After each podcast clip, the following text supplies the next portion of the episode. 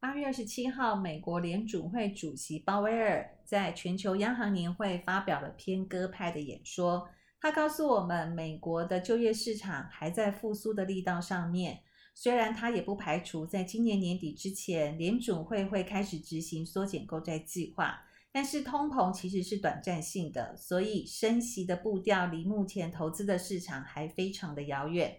全球的股市报以大涨作收。如果以上个礼拜五个交易日来说的话，标准普尔五百种指数跟纳斯达克指数就有四个交易日同步创历史的高点。不过，在八月二十七号，有一个主要的指数上涨了二点八七个 percent，几乎是所有指数当中领先的冠军，那就是代表小型股的 Russell 两千指数，非常吸引我的眼球。回顾一下，在今年全呃美国的中小型类股的表现，其实非常的不理想，因为呢，它大概有六个月左右的时间都是狭幅的箱型区间震荡的整理，所以在类股轮动的一个前提之下，有没有机机会在联准会偏鸽派的情况之下，小型类股开始吸引资金的流入。我想是在未来今年剩下四个月左右的时间，我跟各位伙伴们可以一同来观察小型类股到底有没有投资的机会呢？大家好，我是版主，欢迎收听本周的版主投资周报。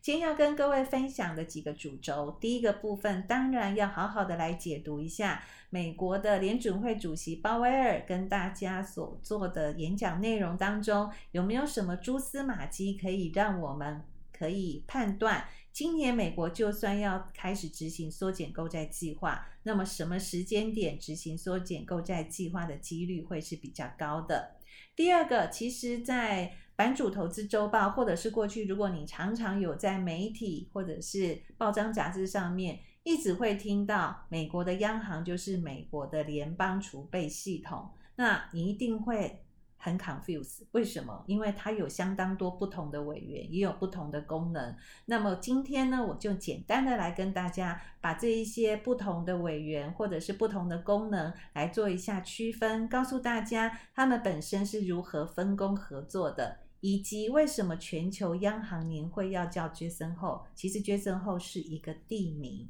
那么它为什么对于全球的这个央行或是全球的货币政策会有这么大的影响力？第三个部分还是依照过去的惯例，我就我个人观察到一些主要指数技术面点位的一个提醒，来跟各位来做分享。好，那么首先呢，我们就来好好的解读一下美国联准会主席鲍威尔在这一场演讲里面有哪几个重要的亮点，值得我们来做留意。第一个部分，他讲到了美国的就业市场还是在复苏的力道上面。确实，如果把美国的就业市场分成上半年跟下半年的话，上半年就业市场的状况其实是不符合联准会的预期的。但是呢，从七月份开始，也就是上个月，他们公布的非农就业人口以及失业率的情况，其实已经达到联准会可以开始执行缩减计划的标准了。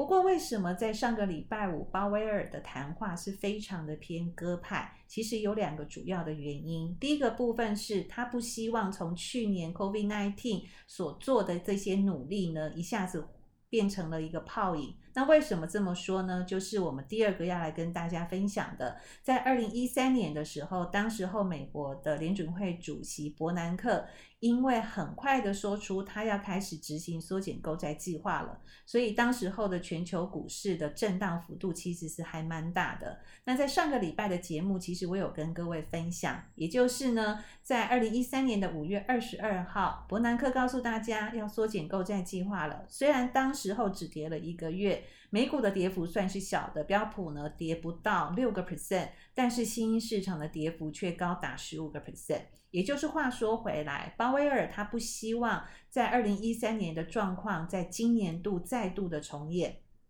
所以呢，在如此谨慎的状况之下，他就会偏鸽派的来告诉大家他心里面希望的一个步调。那么，如果以这个角度来做出发点的话，我们认为他观察美国的就业市场复苏的情况，不会只利用七月份一个月就好的数字就来告诉大家我要开始执行缩减购债计划喽。我们认为他大概会再多观察两个月左右的时间，也就是在这个礼拜五的九月三号会公布八月份就业市市场的数字，或者是在十月份公布。九月份相关的数字呢，就会变得非常非常的重要。那如果有连续性的就业市场的状况变好的情况之下，他才有可能开始来讨论缩减购债计划的内容。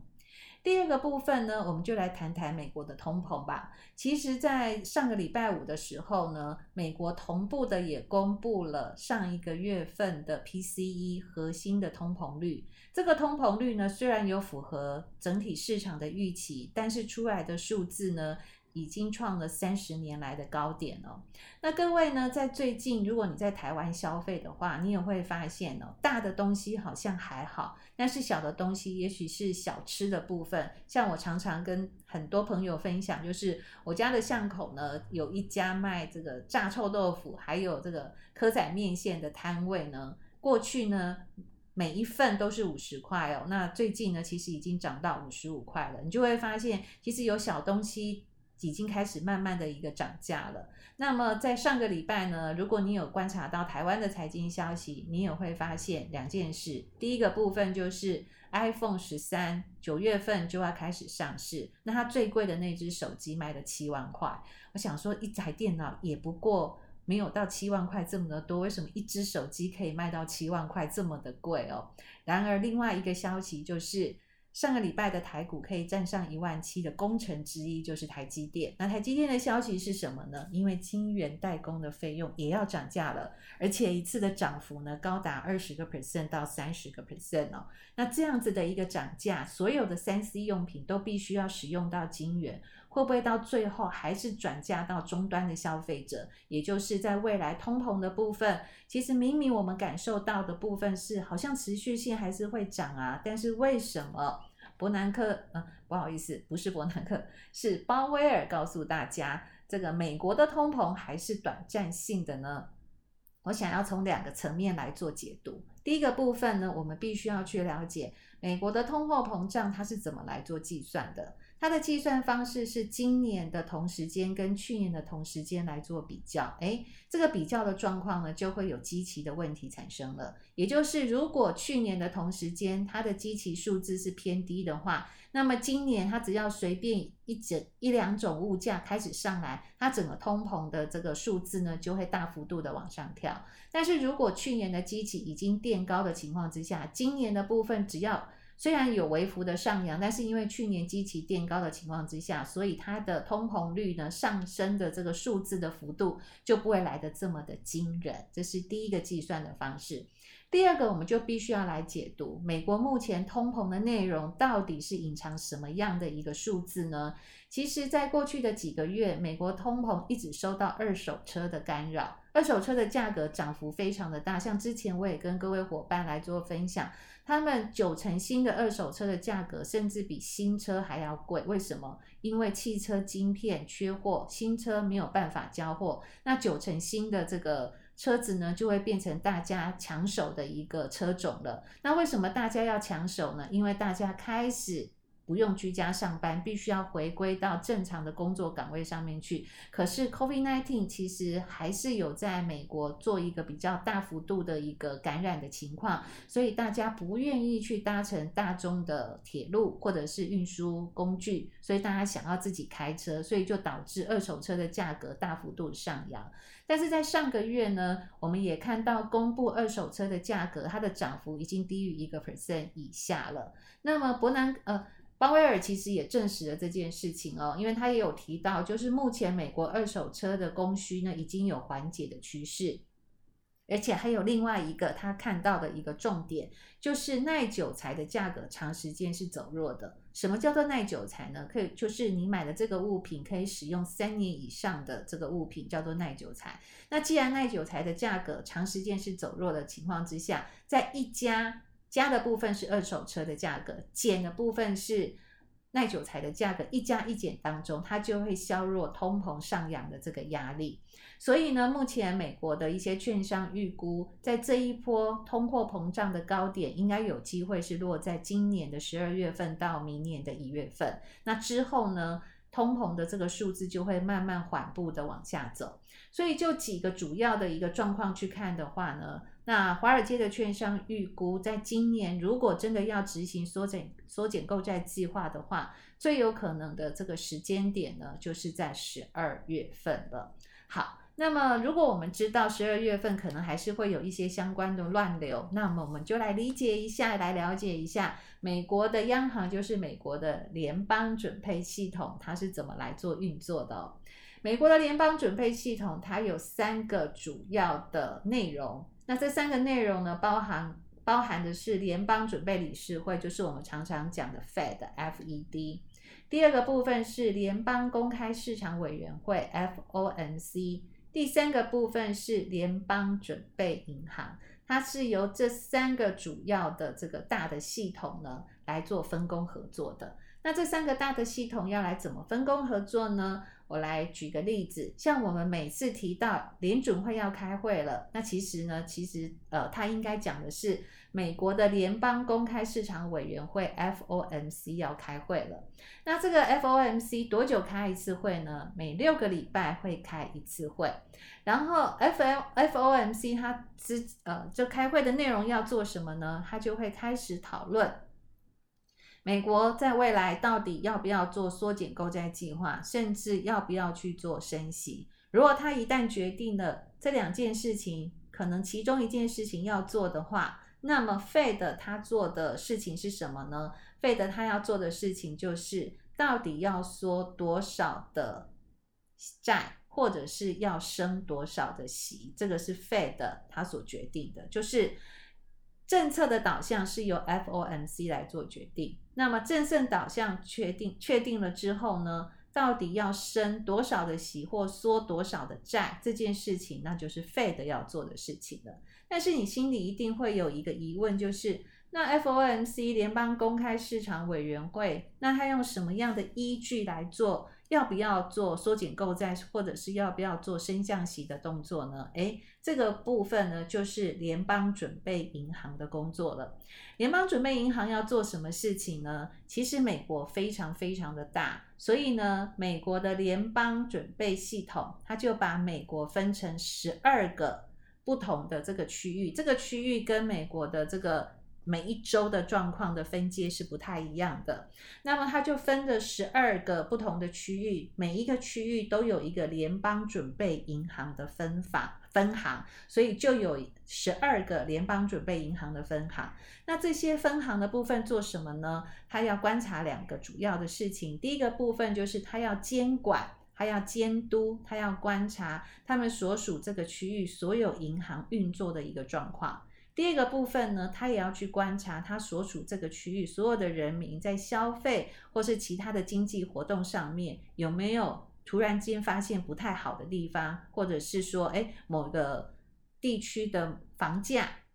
大涨或者是大跌，可能会影响到未来美国经济的情况。那他如果有观察到这些事情的时候呢，他必须要在 FOMC，就是联邦公开市场委员会开会前的两个礼拜。他必须要上缴所谓他所观察到的一个报告。那十二个联邦准备银行的这个分行呢，它都必须同步的上缴这个报告。那这个报告呢，就是我们过去在媒体上面常常听到的和皮书。那么它上缴了之后呢，那美国的 FOMC 它就会针对这十二个联邦准备银行分行所观察到的。上缴的合皮书的一个内容，开会来讨论它未来的货币政策应该要怎么来做制定啊，这是针对于联邦准备系统的部分。那么联邦准备系统呢，它开会的时候呢，就是有不同的委员，那他们开会的这个投票的部分，它是用多数决，跟欧盟区的这个开会是不一样的。欧盟区的开会呢，它是共识决，就是只要参会与会的人只要一个人反对，那么这个政策或者是这个条例，它就没有办法执行。但美国联准会的部分呢，它是多数决，就是只要多数的人，少数服从多数，只要多数的人认为我必须要偏鹰或者是偏鸽派的话。那未来美国整体的货币政策的走向呢，就会由这多数人来做决定。那么，其实这个美国相关的这个官员呢、不管是 Fed 或是 FOMC，其实非常非常的重要哦。所以呢，美国他们在设计这个联邦准备系统的时候呢，它号称它的组织架构是全世界最复杂的。那我来举一个 Fed 的。官员的例子哦，他们每一位官员呢，他的任期呢是十四年，其实非常的长。那为什么是十四年呢？因为他不想要透被任何一个政党或是任何一个总统或者是团体来做操作，所以他必须要跨越多届的总统或者是多届的一个国会的议员。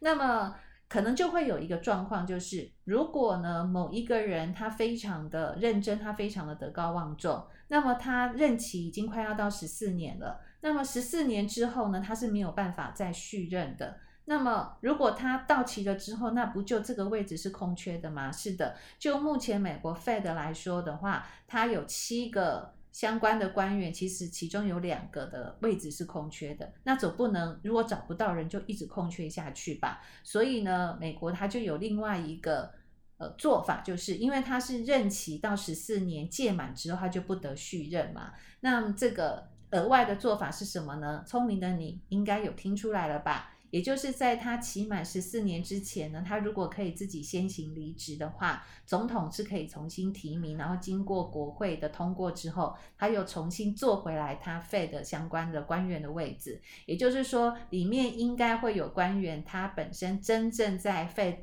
呃这在 Fed 的年资呢，其实是超过十四年以上的。好，那我们了解了美国联邦。系统的运作之后呢，那杰森后又是怎么一回事呢？其实杰森后的部分呢、它本身是一个地名哦。那么其实，在呃一九七八年的时候呢。在堪萨斯的联邦准备银行呢，他就开始准备了，他想要就自己本身联邦准备银行分行的这个位置呢，开始准备经济政策的一个研讨会啊。从一九七八年，所以一直到现在应该也有四十几年的一个时间了。那么在这个长时间的这个经济政策研讨会呢，当然。比方说，各位伙伴，你想要办一个相关的研讨会，或者是我本身要相办相关的研讨会，我当然希望有德高望重的人可以一同来参与。这样子的情况之下，可以。提升我这个会议本身被关注的一个重点之外呢，另外一个部分我的知名度也会提高。那是的，所以呢，堪萨斯州的联邦准备银行呢，它也是同样的一个角度来思考这件事情。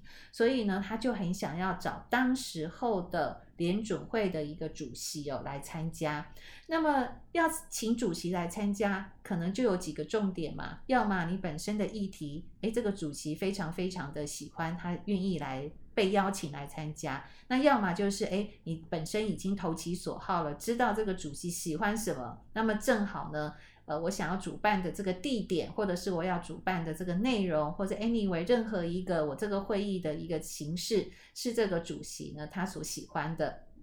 所以当时候，堪萨斯州的联邦准备银行就真的找到了当时候的联准会主席 Paul 呢，他喜欢的一个运动。他喜欢什么运动呢？他喜欢叫做飞绳钓鱼。那么正好杰森后这个地方呢，是美国。你不要说美国，它应该是全世界呢飞绳钓鱼、钓鳟鱼非常好的一个时间点哦，所以呢，他就选择在杰森后这个地方。那么也跟当时候的联准会主席 PO 呢提出了邀请，殊不知 PO 就答应了。那从 PO 开始呢，每年的八月底的时候呢，就会在杰森后开这个相关的一个会议。那么呢，之后的每一届的联准会主席也都会受邀请到这个地方来做这个演讲，或者是来参与这个会议哦。那渐渐渐渐的，这个会议因为联准会主席来参加了之后，之后就扩展到邀请全世界的央行总裁到这个地方呢来做开会的一个动作，互相交流各个国家或各个区域本身的一个经济状况。那这个地方呢，风景风呃风景其实非常的优美哦，但是据了解。即便是被邀请去的呢，你来回的机票跟住宿还是要自己来 花费哦。其实美国是不支付这方面的一个费用哦。所以呢，既然是这样子的话，为什么全球央行年会叫 Jackson Hole 的一个由来就是在这里。好哦，那既然从现在到今年的年底当中是有乱流的，那么在之前呢，我们也一直跟各位提醒了，就是在。未来的一个几个主要的观察的重点，那么全球央行年会的这个不确定性因素，短时间有解决了大概六十个 percent 到七十个 percent 吧，但是未来它还是势必要缩减购债计划嘛，只是时间的问题。那么这个时间的问题呢，我们刚刚跟各位分享的就是鲍威尔的一个角度，但是我们现在从另外一个角度来看，也就是 COVID-19 的 Delta 变异病毒的一个情况哦。那我最近呢看到 Morgan Stanley 的报告，这个报告的部分，诶，我觉得还蛮有趣的。也就是说，我们最近在呃电视媒体上面看到，就是美国的 Delta 病毒的感染率啊、住院率等等的部分都是比较严峻的。但是 Morgan Stanley 呢，他却用了一个模型，但是在那份报告里面并没有写出他用的一个是什么样的一个模型哦。但是还蛮特别的部分是，他观察的是美国目前 PCR 的检测情况，还有每周住院的相关比例的部分，从上个礼拜开始已经开始下降了。所以呢，我想未来的三到四个礼拜呢，我们必须要每一个礼拜来做观察。如果美国 PCR 的检测还有每周住院的情况的比例确实是下降的话，那这也就代表了 Delta 病毒变种的这个病毒侵袭的一个情况呢，相对的就会慢慢的减缓了。那在这个减缓的情况之下，那么对于经济重启的一个活动，或者是对于股票市场的部分影响的程度，就没有像过去来的这么的一个激烈了。好，那接着就来跟各位。来跟大家分享一下几个主要指数的一个情况哦。在过在过去一样多头的部分，一样是标准普尔五百种指数跟纳斯达克指数。那么标准普尔五百种指数既然是多头的格局，我们只要看支撑，支撑不破的话，其实就会是长线的还是多头的一个走势哦。那标普五百的支撑是四四二八点三点。Nasdaq 的部分呢，上个礼拜表现的状况非常的好，它结束了一个箱型整理的区间，而且这个箱型整理高达两个月的时间哦。它这箱型整理的区间是一万四千四百一十四到一万四千八百四十八，那一样一万四千八百四十八这个支撑点不破的话，就是。持续在一个多头的格局当中。那接着我们来看一下费城半导体指数哦。那么既然台积电都要涨价了，那我想费半在上个礼拜的表现情况也是非常非常亮眼的。那么现在我们看到。费半如果以上个礼拜五个工作天来看的话，确实是还不错。但是如果把整体的线拉长来看的话，它的支撑点的部分呢是在三千三百零六点四点哦。但是呃，把这个线型拉长一点来看呢，其实在今年呢已经有三次。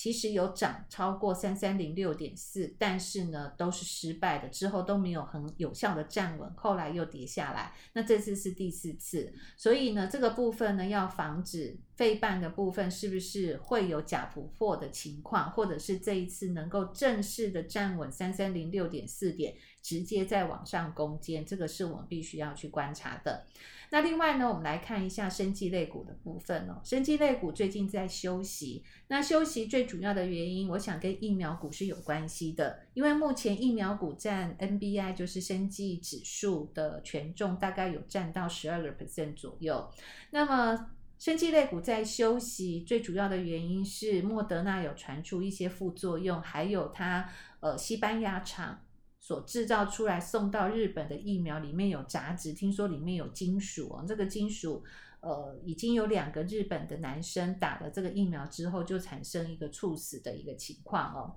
所以就我们看到的，像莫德纳的股票从高点到现在跌下来有三个礼拜的时间，那大概跌了二十三个 percent。那么 BNT 的部分也是一样。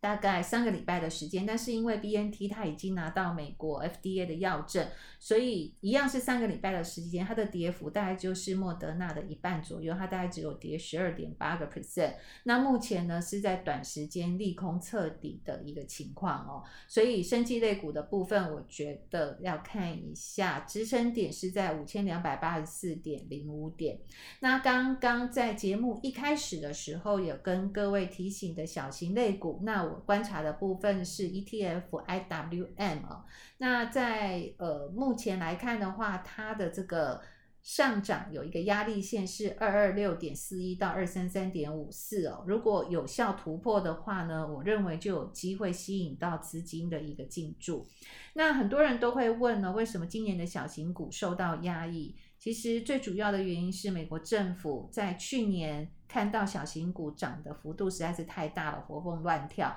那通常小型股会活活蹦乱跳，最主要的一个原因就是因为它有相当多的机会被大型股进行并购。那在大并小的情况之下，小型股它的股价就会。非常的活泼乱跳，那我们都知道美股它是没有涨跌幅的，所以你常常会看到某一只小型股如果被并购的话，它的涨幅可能就是高达了五十 percent、六十 percent，甚至有的时候会涨一百多个 percent，在一天的一个交易日之内哦。所以美国政府它必须要去压抑这个小型股活蹦乱跳的情况，所以呢，在今年的上半年，其实它对于某些产业的并购题材。它确实是有政策性的去做引导压抑的动作，那我们希望是在今年的下半年。呃，就是剩下的这四个月左右的时间，最近我们倒是看到有一些产业的并购有慢慢慢慢的出来了。那是不是美国政府在这个并购案件当中有一些缩手的一个情况？我觉得我们可以来做观察。那如果有机会的话，我觉得美国的小型类股，各位倒是可以留意一下。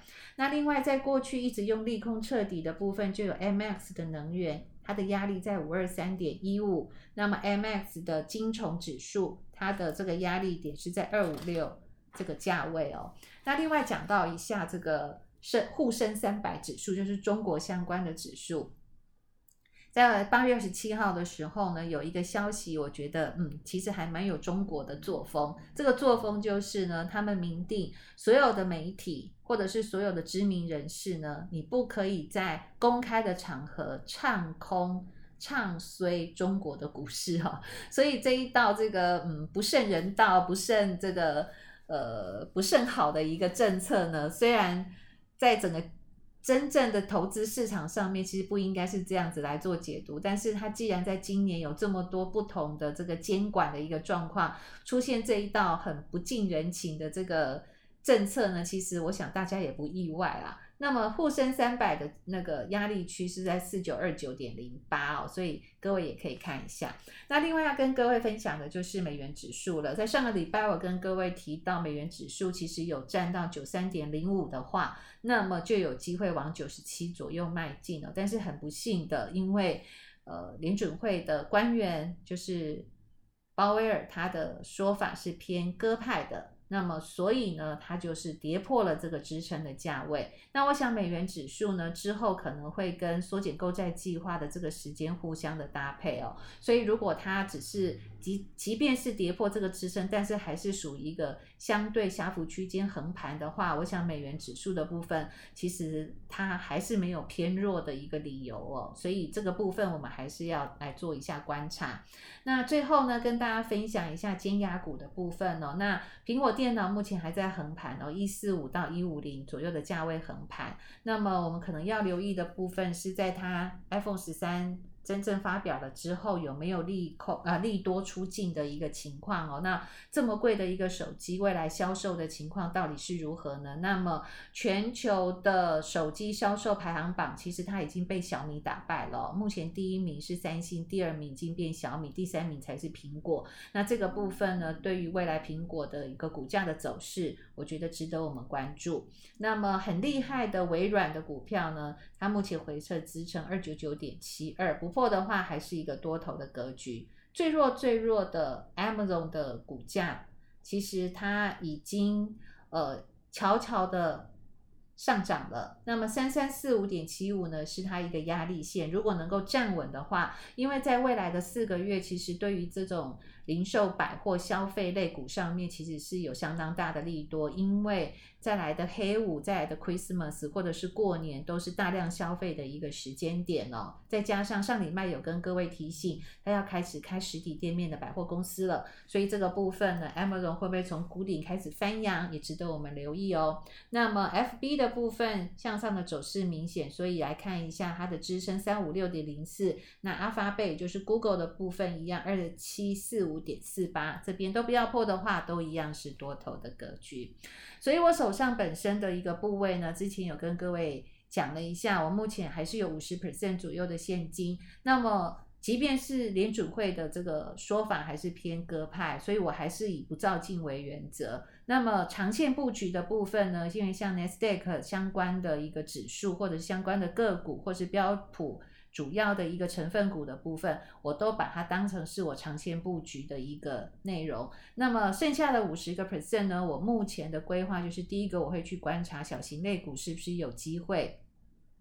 回到市场上还蛮主流的位置。如果是的话，我就会拨一部分的资金来到这个相关的小型类股的一个投资布局的方向。那另外一个部分呢，我也会开始在寻找在科技类股未来。